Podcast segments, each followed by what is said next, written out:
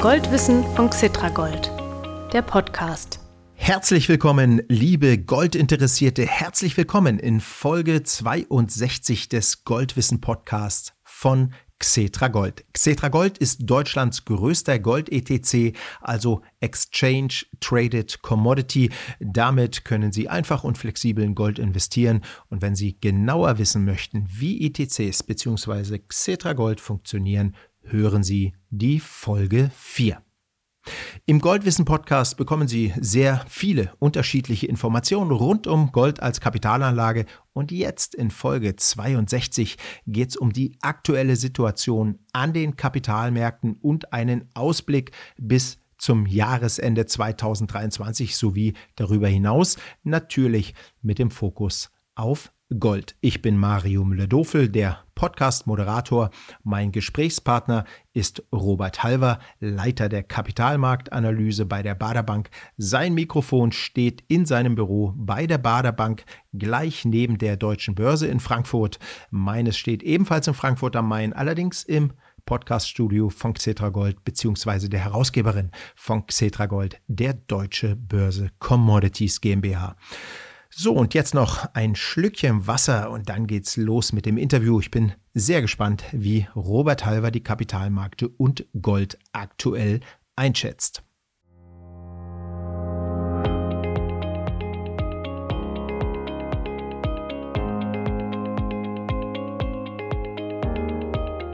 Robert Halver, hallo und klasse, dass Sie wieder am Mikrofon sind. Ich hoffe, es geht Ihnen gut. Ja, vielen Dank, Herr Müller-Doof. Ich bin immer gerne bei Ihnen, ja, und ich wünsche Ihnen auch alles Gute. Dankeschön. Mir geht es auch gut.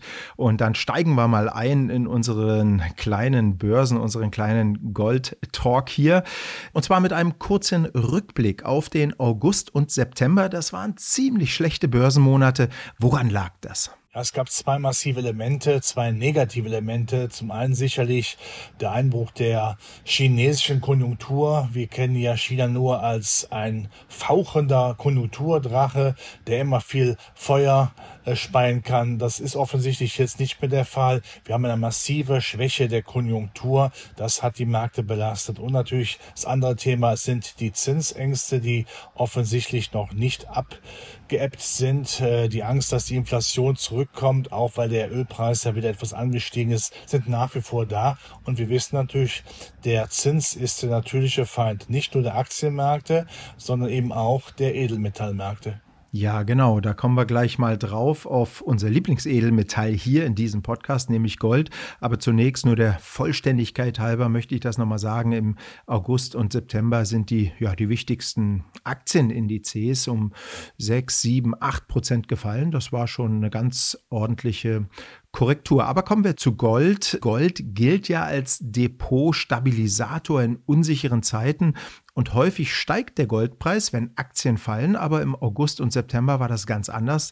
Da ist der Goldpreis nämlich ähnlich stark gefallen wie Aktien. Hat Sie das überrascht? Nein, eigentlich nicht. Es gibt ja wieder Zinsen und in Amerika zumindest auch wieder Zinsen nach Inflation. Das heißt, der reale Zins ist in Amerika positiv. Man kann also wieder Geld verdienen nach Inflation.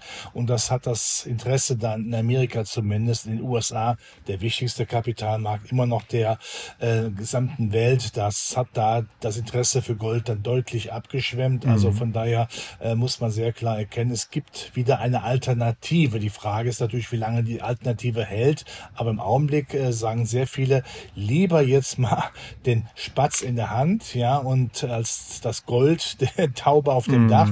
Ja, und das ist der Grund, warum der Goldpreis nicht reüssieren konnte. Ja. Wie geht es denn jetzt weiter Ihrer Ansicht nach im vierten Quartal? Wir sind jetzt praktisch schon mittendrin. Werden die Zinsen weiter steigen und den äh, Goldpreis entsprechend weiter zusetzen? Also ich denke immer noch, dass wir zum Ende des Jahres hin langsam aber sicher über Zinssenkungsfantasie sprechen. Wir haben mhm. ja jetzt massiv angestiegene Zinsen. Ich habe ja gerade gesagt, wir haben ja einen Realzins, übrigens auch einen US-Notenbankzins, der mittlerweile oberhalb der Inflation liegt. Das heißt, man kann die Inflation nicht mehr nutzen, um Verschuldung abzuschmelzen. Man muss jetzt hart arbeiten. Und das ist gar nicht so einfach, ja. Und äh, Amerika, das wissen wir eben auch alle, ist dramatisch überschuldet. Und ohne neue Kredite, die dürfen nicht zu so teuer werden, äh, haben haben wir ein großes Problem in Amerika. Wir kennen das ja. Der Amerikaner gibt ja gerne, wenn, ein, wenn er einen Dollar verdient, zwei Dollar aus. Die zwei Dollar werden über Pump finanziert. Mhm. Also das ist sicherlich ganz klar. Amerika ist kreditdrogenabhängig und braucht permanent die nächste Spritze. Von daher kann man hier seitens der Notenbank nicht dramatisch weitergehen, zumal ja auch die US-Notenbank genau weiß, dass die Zinserhöhungen der Vergangenheit ja noch eine gewisse Zeit brauchen, um sich dann durch die Wirtschaft durchzufressen. Also von mhm. daher erwarte ich maximal, maximal, wenn überhaupt, noch eine Leitzinserhöhung in den USA und dann wird man danach aber langsam in diese, geht man in die Zinspause über und die Zinspause ist dafür da, um die Märkte daran zu gewöhnen, dass das Schlimmste dann auch am Anleihemarkt vorbei ist. Und wenn das der Fall ist, dann sieht es für Gold auch wieder etwas besser aus. Ja, ähm, Sie haben gerade schon das Wort Inflation oder, oder das Thema Inflation angesprochen. Äh, wenn jetzt wir in Richtung Zinserhöhungszyklus beziehungsweise das Ende dieses Zykluses kommen, heißt das, dass die Notenbanken davon ausgehen, dass die Inflation äh, 2024 nicht mehr so hoch sein wird. Das wiederum könnte ja bedeuten, dass das auch Gold zusetzt, weil ja eigentlich auch Gold ein Inflationsschutz ist. Definitiv. Die Inflation kommt ein Stück runter. Aber mhm. ich glaube, man muss sehr klar formulieren, diese Happy Hour Zeiten, die wir ja 40 Jahre hatten, wo es im Grunde genommen keine wirkliche Inflation gegeben hat, die ist, glaube ich, endgültig vorbei. Wir haben 40 Jahre alle Sonderfaktoren zur Inflationsbekämpfung gehabt. Das Outsourcen nach äh, China, Lean and Mean Management, äh, totale Kostenkontrolle durch weltweite Produktionsverlagerungen, waren auch die Energiepreise, Ölpreise waren, waren im Vergleich zu früher relativ günstig. Mhm.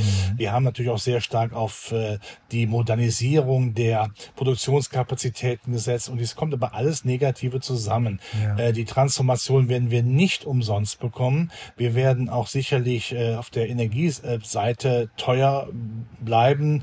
Liegt auch daran, dass wir vielleicht in manchem europäischen Land, vielleicht sogar bei uns in Deutschland, nicht die optimalste wirtschaftsnahe Regierung haben. Mhm. Also das wird sicherlich äh, die Inflation im Trend höher halten als in der Vergangenheit, aber im Trend kommt sie eben runter. Die hohen Spitzen, die wir ja gesehen haben, die sind dann endgültig vorbei. Und das werden die Notenbanken als Alibi natürlich nutzen, weil sie genau wissen, man kann die Zinsen nicht dramatisch weiter erhöhen. Wir haben ja ein paar andere Faktoren noch. Da heißt so schön, eine EZB oder die US-Notenbank müssten auch die Konjunktur lieb haben und auch sicherlich die Finanzstabilität. Und wir sind ja hoffnungslos überschuldet. Und bei den Überschuldungsszenarien kann man de facto eigentlich die Zinsen nicht mehr weiter erhöhen. Mhm. Wir würden am eigenen Ast äh, sägen, auf dem wir sitzen. Das heißt für mich, die Zinsen kommen dann runter und das ist natürlich dann für Gold nochmal das Argument äh, zu sagen, jetzt können wir auch wieder, wieder Marsch nehmen auf die 2000er Marke.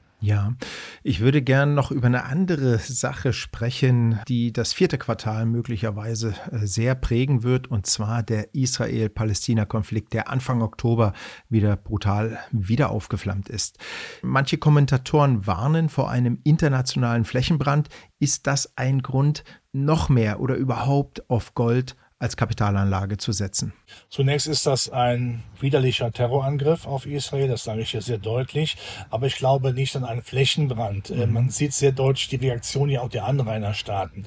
Gut, da gibt's natürlich die typisch israelfeindlichen Länder, aber äh, wir müssten, glaube ich, auf zwei Länder schauen, auf Ägypten, vor allen Dingen auf Saudi-Arabien. Mhm. Äh, beide Länder haben kein Interesse an einer Dramatisierung, an einem, an einem Flächenbrand. Man überlegt mal, der Iran würde die Straße von Hormuz schließen. Äh, das wäre natürlich für den Ölpreis dramatisch. Der Ölpreis wird durch die Decke schießen. Aber wiederum daran haben auch die Chinesen kein Interesse, die ja auch diese möglichst günstige Energie haben wollen. Also von daher wird die Vernunft obsiegen, definitiv.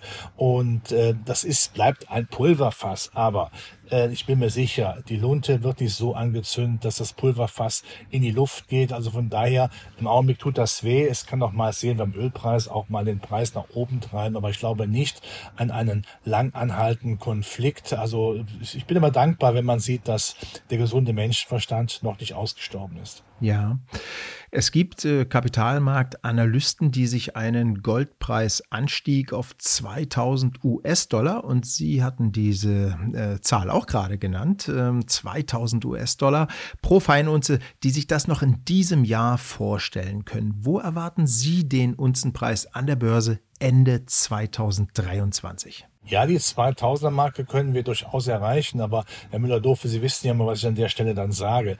Mir ist es eigentlich wurscht, wo der äh, Goldpreis steht. Denn selbst wenn der Goldpreis Ende des Jahres, sage ich mal, eine, eine, eine fiktive Zahl bei 10.000 US-Dollar stehen würde, ich würde doch mein Goldsäckchen nicht verkaufen. Ich möchte doch diese Sicherheit weiter behalten. Deshalb bleibt für mich nach vor das Motto, bei Gold zählt der langfristige Besitz, nicht die kurzfristige Rendite. Das ist für mich die letzte Sicherheit, wenn die Stricke reißen. Und die würde ich auch niemals aufgeben.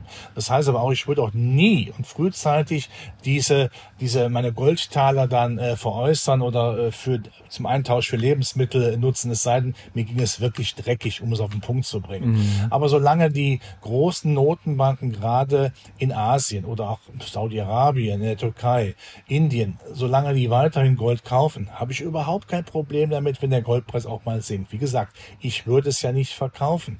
Äh, von daher sitze ich das aus, ja, ich sag mal, wie Onkel Dagobert, der auf seinen ja. Karten sitzt. Genau, genau.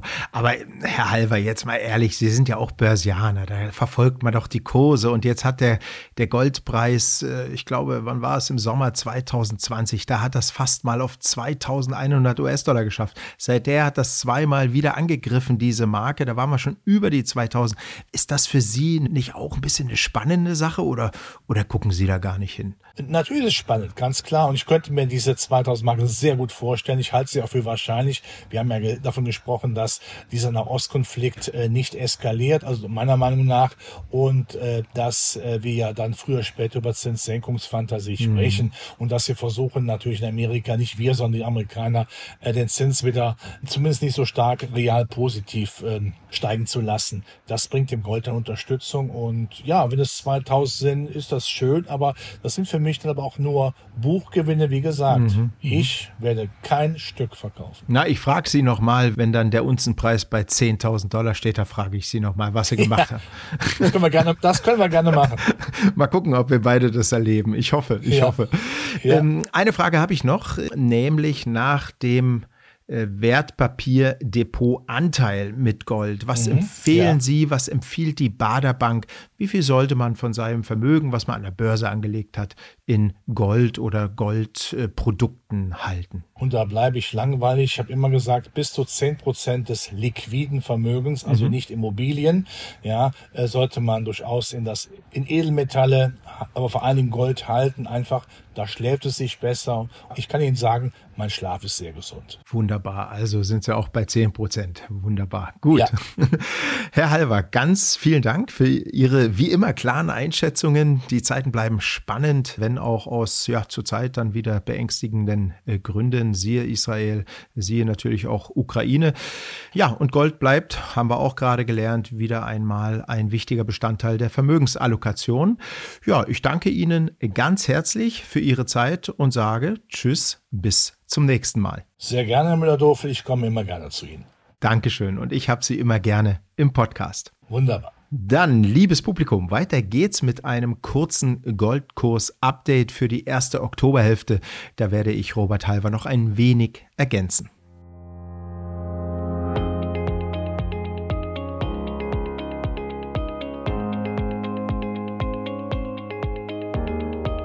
In den zwei Wochen von Ende September bis Mitte Oktober hat sich der Goldpreis an der Börse per Saldo kaum verändert.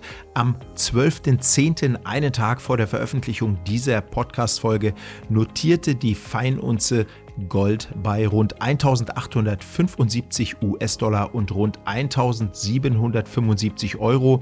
Eine Feinunze, das sind 31,1 Gramm Gold.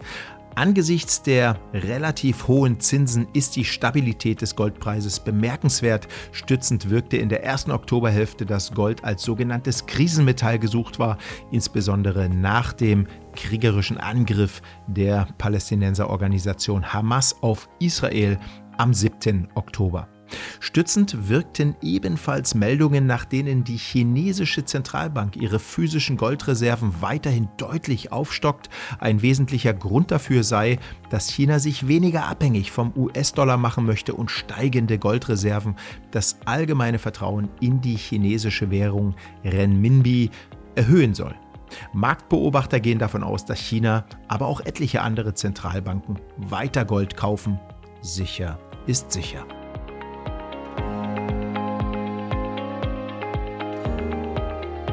Folge 62 des Goldwissen Podcasts von Xetra Gold ist vorbei. Einmal mehr vielen Dank, dass Sie zugehört haben. Im Namen des gesamten Xetra Gold Podcast Teams hören Sie auch andere Folgen an. Sie finden sie auf www.xetra-gold.com und dort unter dem Menüpunkt News oder Sie hören die Folgen in Podcast-Apps wie Apple Podcast, Spotify und dieser. Dort können Sie den Podcast auch abonnieren. Nein, nicht nur können, Sie sollten das sogar tun, denn dann bekommen Sie alle zwei Wochen eine neue Folge automatisch auf Ihr Smartphone übertragen und verpassen nichts. Bis zur nächsten Folge, zur Folge 63. Auf Wiederhören, Ihr Mario Müller-Dofel.